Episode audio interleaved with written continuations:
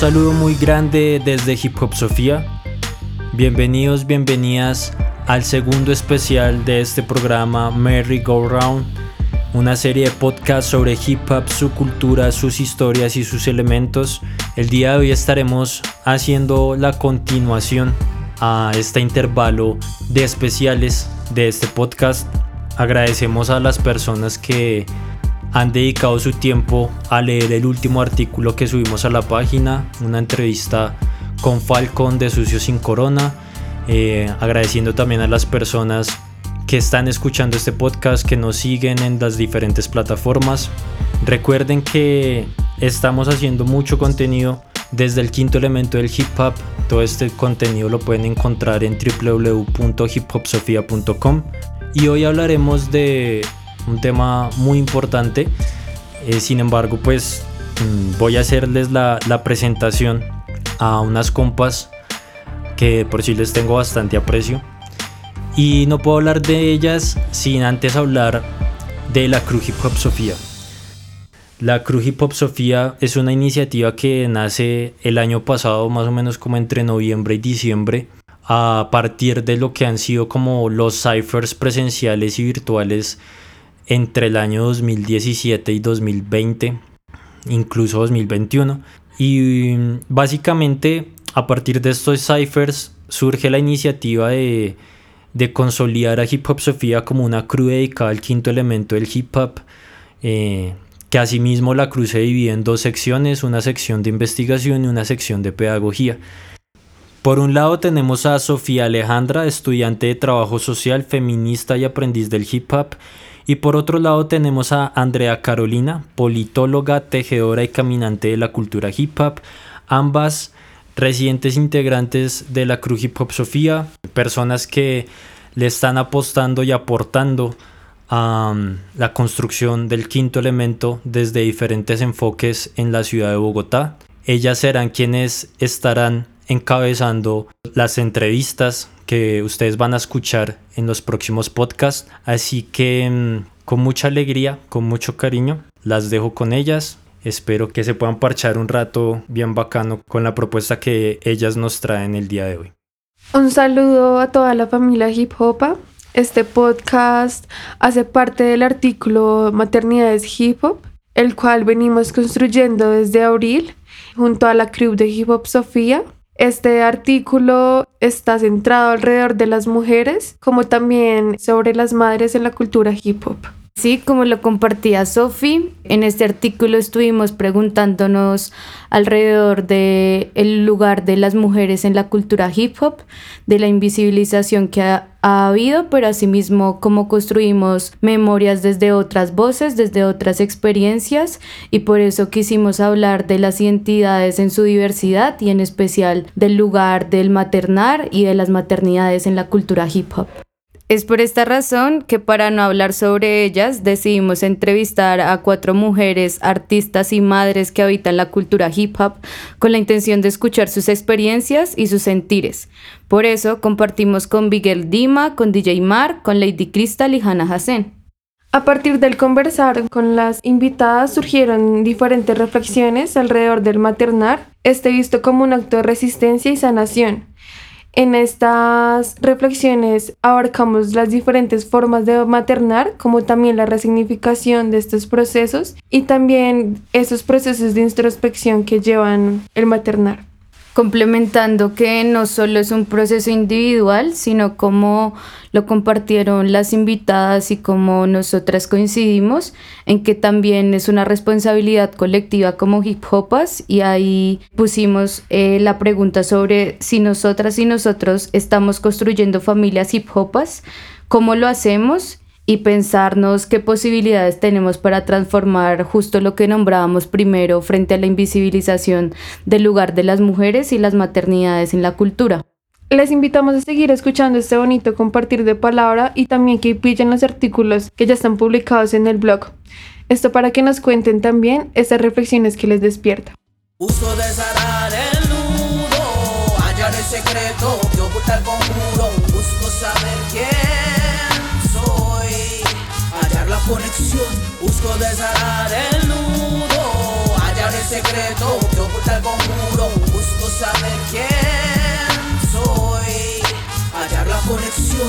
En este primer especial estaremos entrevistando a Dima, que por cierto también hace parte de la crew de Hip Hop Sofía, con la que también hemos venido construyendo acerca del quinto elemento y también acerca del bienestar mental hip hop.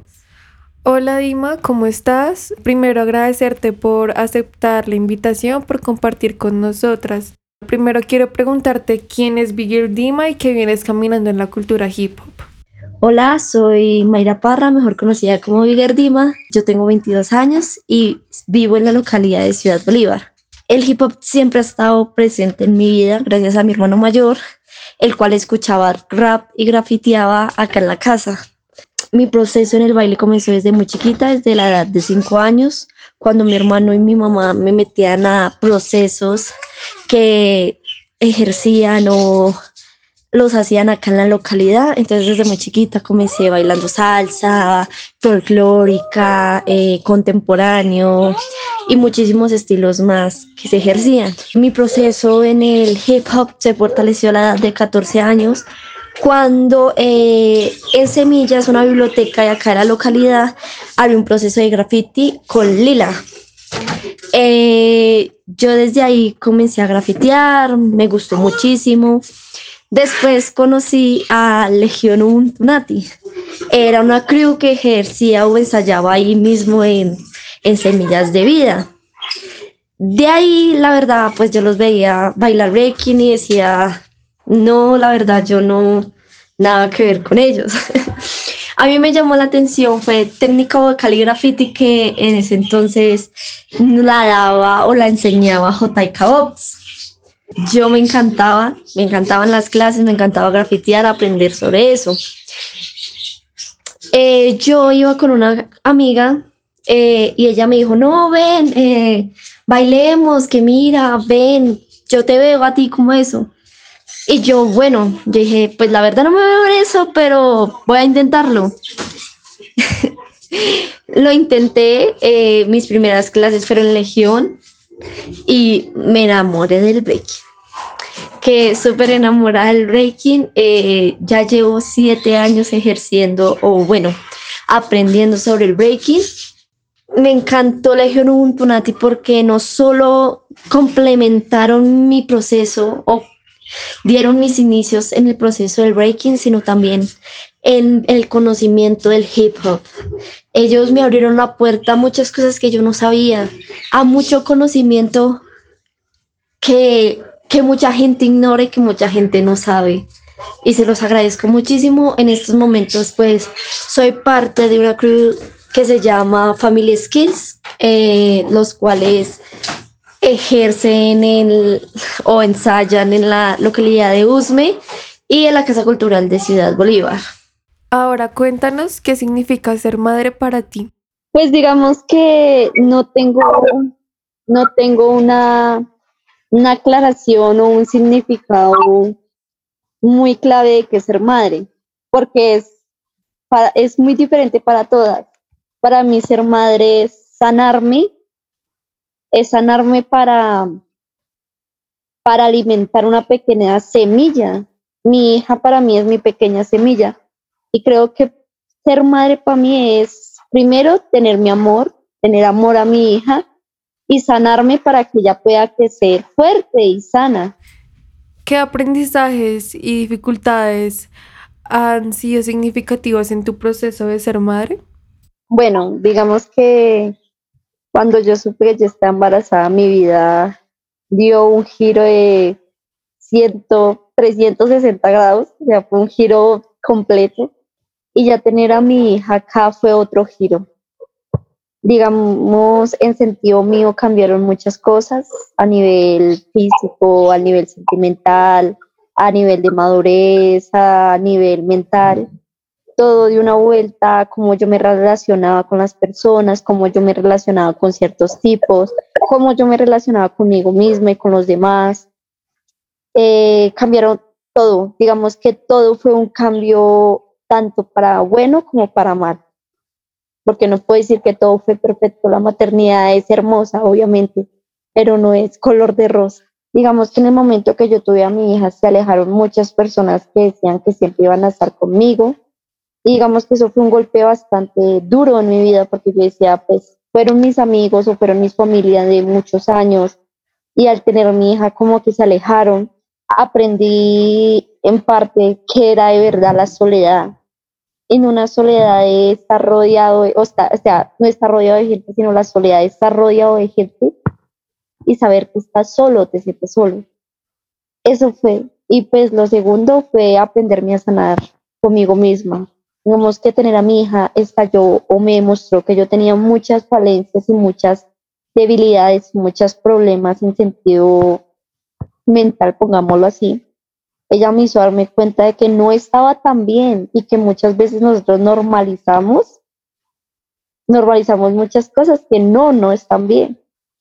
Entonces, eso fue lo más difícil, aprender a estar en soledad, rodeada de gente y aprender, aprender de mí, de mí misma, porque no me conocía.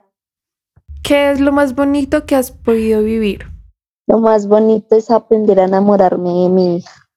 Eso es lo más bonito porque, bueno, en parte es una, lo que yo te decía, es una pequeña semilla y ver crecer esa semilla, verla dar su primer paso, verla comer, tener a esa personita que te abraza durante las noches, que te da besos, ha sido muy bonito. No puedo decir que todo lo que te decía, no puedo decir que la maternidad es color de rosa, porque no lo es. Pero entonces es, es ese amor, es ese, voy a sanar por esa persona, es ese, listo, no sé quién soy, es que las personas se alejaran, digamos que en parte fue duro, pero también me ayudó muchísimo porque me encontré, me construí. Nosotros a cada minuto, a cada instante estamos cambiando. Y me gusta, me gustó mucho que mi hija naciera y esa etapa de maternidad que estoy viviendo porque porque cambié, porque me construí, puedo decir, soy mucho más real y mucho más Dima que lo que era antes. Entonces fue hermoso ese, y es hermoso todavía porque todavía no ha terminado. La maternidad es algo que nunca, nunca, nunca no termina. Y es hermoso porque la maternidad no viene con instrucciones, uno no sabe cómo se mamá y se enfrenta a muchas cosas que usted dice, yo nunca pensé, yo nunca pensé enfrentarme a esto. Y yo ahorita recuerdo, digamos, mi experiencia cargando a mi hija por primera vez, el miedo de cargarla y si la estoy cargando bien. el hecho de darle seno, viendo que pues yo nunca había dado seno. Es, es una experiencia muy linda, pero lo más lindo que yo puedo decir es la experiencia de verla, de ella crecer, crecer sanamente, crecer y que ella se divierta, verla en el campo eh, arrastrándose, verla en el campo persiguiendo unos pollitos o acá en la ciudad verla riéndose porque nos resbalamos cuando se regó el agua, algo así, es muy bonito. Y también es maravilloso cómo uno se construye, cómo uno comienza a sanar, cómo uno comienza a decir, si este es mi cuerpo, si trías de mi hija, pero son hermosas porque le llevan una vida mi hija. Es decir, he cambiado tanto mental, ya no tengo la misma madurez, ya no soy esa niña que, esa mujer que solo pensaba en farras y en tomar. Ya tengo más prioridades y es hermoso construirse a uno. Es muy bonito.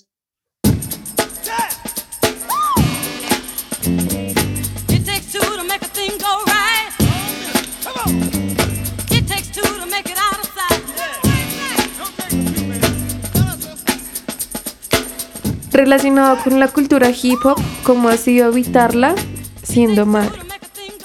De por sí, eh, digamos que el breaking es muy machista. no puedo decir que no. Ha cambiado muchísimo porque ahorita habemos más biggers en los lugares. Digamos que a mí me tocó la parte buena del pastel.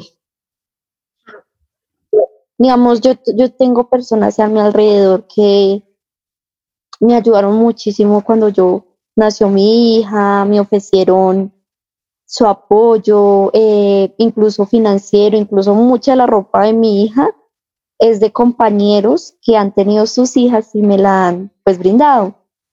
Entonces, en parte, eso fue bueno.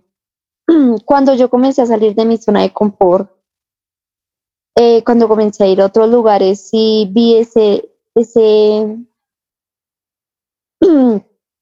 esa discriminación. Esa discriminación de parte de, pero ella que hacía acá debería estar en la casa con su hija. O esa discriminación en sentido de, pero es que ella ensaya todos los días, ¿qué tiempo no le está dedicando tiempo a su hija? O porque ella sigue bailando viendo que ya es mamá. ¿Sí me entiendes? O digamos ese pensamiento de, no, es que ella ahorita lo está haciendo por, por hobby, porque ahorita ella es mamá, entonces se tiene que concentrar en su hija ella ya no toma esto en serio o ella ya no va a ser grande solo porque tiene su hija. Y, y esto me di cuenta que no es solo de los, digamos que ser mamá también me abrió los ojos a eso, de que no es solamente los vivos los que discriminan. Muchos de estos comentarios los, los eh, eh, he sentido de parte de, de Biggers. Los he tenido también de parte de Biggers, como que ellas se enteran que yo soy mamá y como yo me veo mucho más joven, dicen como que, uy, esta vieja es una zorra.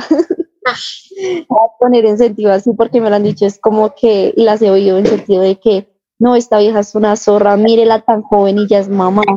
Y pa' peores cuando se enteran que yo soy mamá soltera o que soy mamá cabeza de hogar. Es como que, no, esta hija por ahí se metió con quién sabe cuántos b-boys y, y no sabe ni de quién es la hija. También otra cosa que he visto es, uy, el sentido de relacionarme yo con las personas.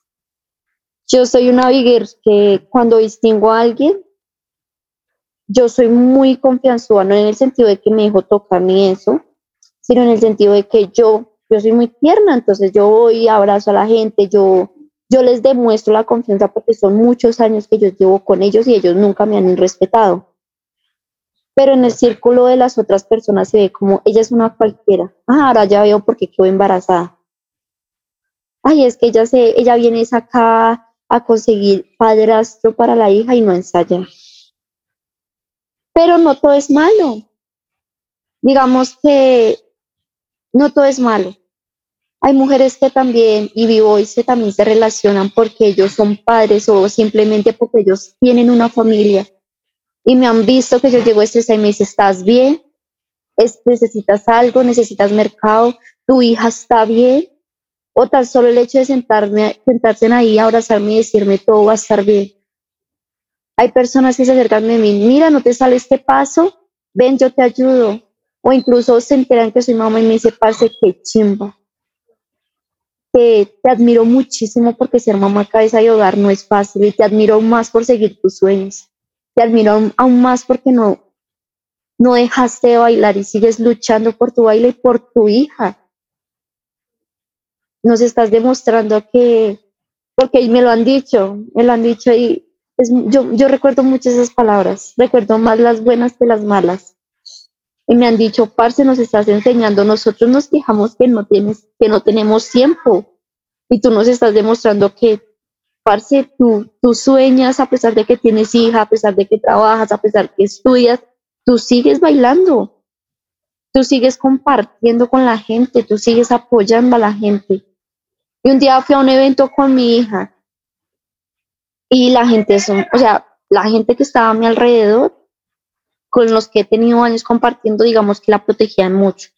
Entonces veían que estaban fumando y, oiga, parce, venga, esto es un lugar que estamos disfrutando, respete la cultura, pero también respete que hay personas con hijos. Mi hija, digamos que lo que yo te digo, yo, yo, yo he visto de mi parte, porque sé, he visto muchas cosas sin sentido de, de que ha llegado siendo mamás. A mí me tocó la buena parte de la tajada, por así decirlo.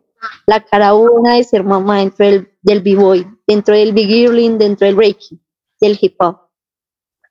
Entonces, también he visto muchas cosas malas, como que hay personas que, que como que nos miran de arriba abajo y como que esa, porque nos ven con un bebé o, o, o simplemente por ser mamá soltera.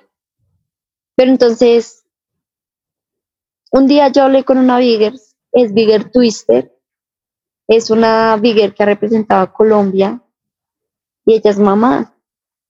Y ella sigue bailando, a pesar de haber recorrido el mundo, ella volvió a bailar. Y ella me dijo algo que me quedó sonando muchísimo. Y me dijo, es que si yo dejo de bailar, le estoy demostrando a mi hijo cómo se rinde la gente. Y yo quiero que ella se, y en parte me tocó, yo dije, parce, es cierto. Mucha gente me dirá, no, es que usted está gastando tiempo bailando en vez de dedicárselo a su hija. Es que yo le estoy demostrando a mi hija que si en algún momento ella tiene un sueño, no importa las adversidades de la vida, uno puede seguir su sueño. Como todo, el breaking y la maternidad tiene sus pros y sus contras. Hay gente que te va a ver de arriba abajo diciéndote que estás perdiendo el tiempo, diciéndole que tú deberías estar en tu casa atendiendo a tu hija. Bueno, y hay otros que te van a apoyar y te van a admirar por lo mismo que estás haciendo.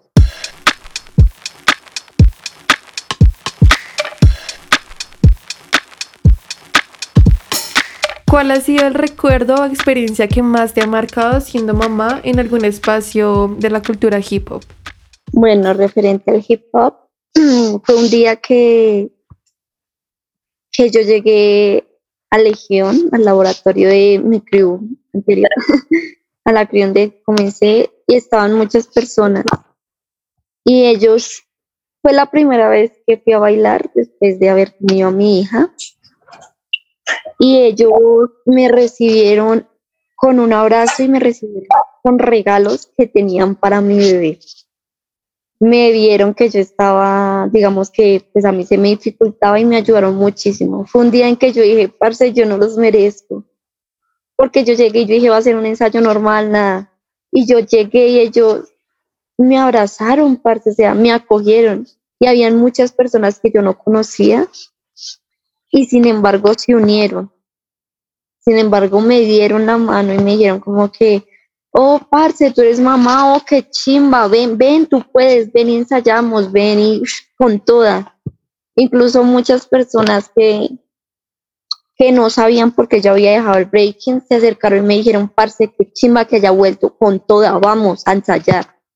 Yo creo que se, fue una energía muy bonita, a pesar de que estaban muchas personas, lo que te digo, muchas personas que yo no distinguía ni que, que como que esa nena, ellos llegaron y dijeron, no importa, usted es mamá, es lo de menos, con toda. Y pues también ese abrazo de, de mis parceros al decirme, parce, tal vez tú no lo necesites o sí lo necesitas, pero toma, este es un regalo para tu hija. Y sobre todo, este es un regalo para ti, porque necesitaba un abrazo, necesitaba ese cariño de ellos y pues ahí me di cuenta que, que me estaba, estaba yendo por el camino correcto tal vez. Que el hip hop me llevó, bueno, que el breaking, que el hip hop me llevó a ellos, me llevó a esa parte de, de las personas que sí saben lo que significa, que tienen conocimiento de lo que están haciendo. Y pues que me llevó al espacio que, que yo necesitaba en ese momento para sanar. Reconocemos que hay una invisibilización a las maternidades hip hopas. Eh, partiendo de esto, ¿qué crees que sea necesario promover y transformar en la cultura? Uy, bueno, es una pregunta difícil. Digamos que yo como Viguer he ido a muchos eventos siendo tanto mamá y a muchos espacios siendo como mamá como no siéndolo. Y creo que el mejor método para que estos espacios eh, sean en paz y sean inclusivos con todos, es que haya un conocimiento en ese espacio. Me doy cuenta que la mayoría de espacios o eventos que son realizados por gente que no tienen conocimiento de la cultura, a pesar de que la practican, son espacios que no respetan. Son personas que no respetan. Te puedo decir un ejemplo, no es lo mismo ir a un a un evento que hizo no sé qué crew que no tienen conocimiento y que son y que son nombrados porque fuman marihuana y bueno, no estoy diciendo que fumar marihuana sea malo, obviamente. Entonces, es muy distinto ir a un evento que lo realiza una persona que solamente fuma marihuana y dice que la cultura es fumar marihuana y cometer actos, actos violentos, que porque la, el, o sea, que son violentos en sentido general. Y es muy distinto ir a un evento, por, por ejemplo, un evento que yo fui hace poquito, que fue el Power, de Power and the Love, creo que se pronuncia así. Fue un evento muy bonito, primero porque la persona que lo realizaba tenía conocimiento de qué es la cultura. La persona tenía, o sea, había caminado y no era un solo, solo un b-boy o solo una houser.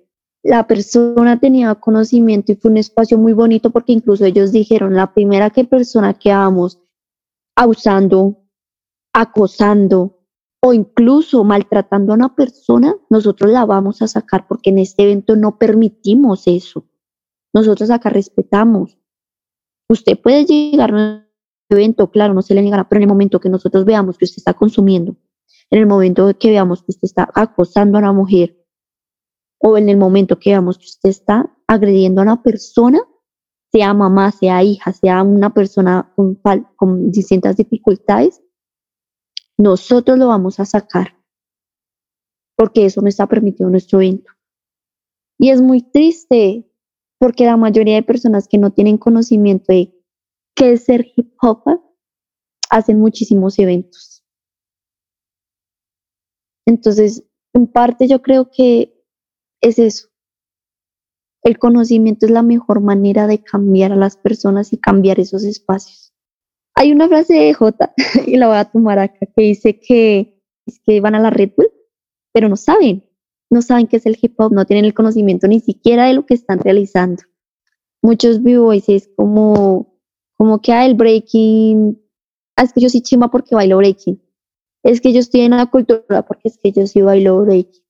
Y lamentablemente muchos de los b-boys que son buenos no tienen conocimiento, incluso las biggers, porque he encontrado muchas biggers que dicen, no, es que yo voy a ese evento arreglada, que a mí me van a caer si yo soy bigger me van a caer más. O voy a ser la chica diferente del parche. No es por criticarlos, cada quien puede hacer lo que quiera, puede utilizar la cultura a su manera, pero entonces para mí que llevo muchos años y que amo tanto el breaking, para mí es como que, uy, parce, no juegue así con la cultura. Y muchas veces esos eventos se llenan de esas personas que recurren a la violencia, que recurren al acoso, y siento que eso nace desde ese desconocimiento de no saber la historia o no saber ni siquiera qué están haciendo. A partir de lo que hemos conversado eh, en este espacio, ¿qué mensaje tendrías hacia las madres que están en la cultura hip hop? Bueno, eh, ¿qué mensaje doy? Que primero las admiro muchísimo. Ser mamá deseado, no deseado, es muy, muy duro y las admiro muchísimo aún más por seguir sus sueños, por seguir bailando, por seguir cantando, por seguir grafiteando, por seguir por seguir en esta hermosa cultura. También mandarles el mensaje tal vez de que si están en un lugar en que se sienten inferiores o en que se sienten mal, busquen otros espacios. Esta cultura tiene espacios muy bonitos y que las aprecia muchísimo. Si ustedes no se sienten bien en un lugar, cambien de ese lugar porque ustedes tienen mucho para dar. Ser mamá no significa ser débil, eso es mentira.